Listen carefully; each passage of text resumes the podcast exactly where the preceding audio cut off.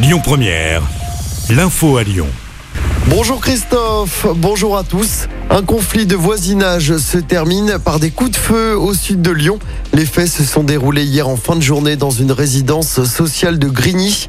Deux pères de famille en sont venus aux mains. Selon le progrès, un troisième individu également résident aurait fait usage d'une arme à feu mais sans toucher personne. Un homme légèrement blessé a été pris en charge par les secours. Les deux autres ont été placés en garde à vue. Une machine à laver à l'origine d'un incendie hier dans un appartement du 6e arrondissement de Lyon.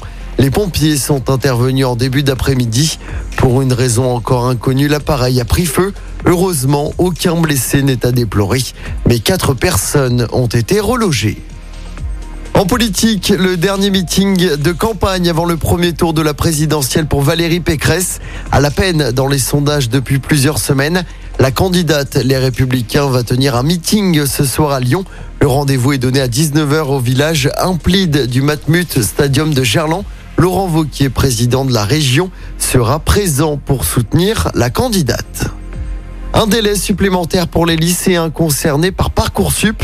Ils vont pouvoir finaliser leur dossier et compléter leurs vœux jusqu'à vendredi minuit au lieu d'aujourd'hui.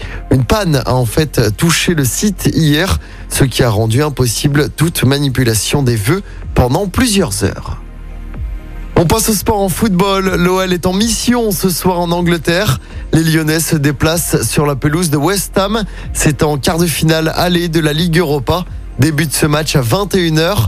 À noter que Karl Toko et qui avaient été touchés par le Covid, sera finalement présent pour ce match. À noter que le match retour se jouera la semaine prochaine, jeudi prochain, du côté du groupe Ama Stadium. Et puis en basket, dernier match d'Euroleague de la saison pour l'Asvel.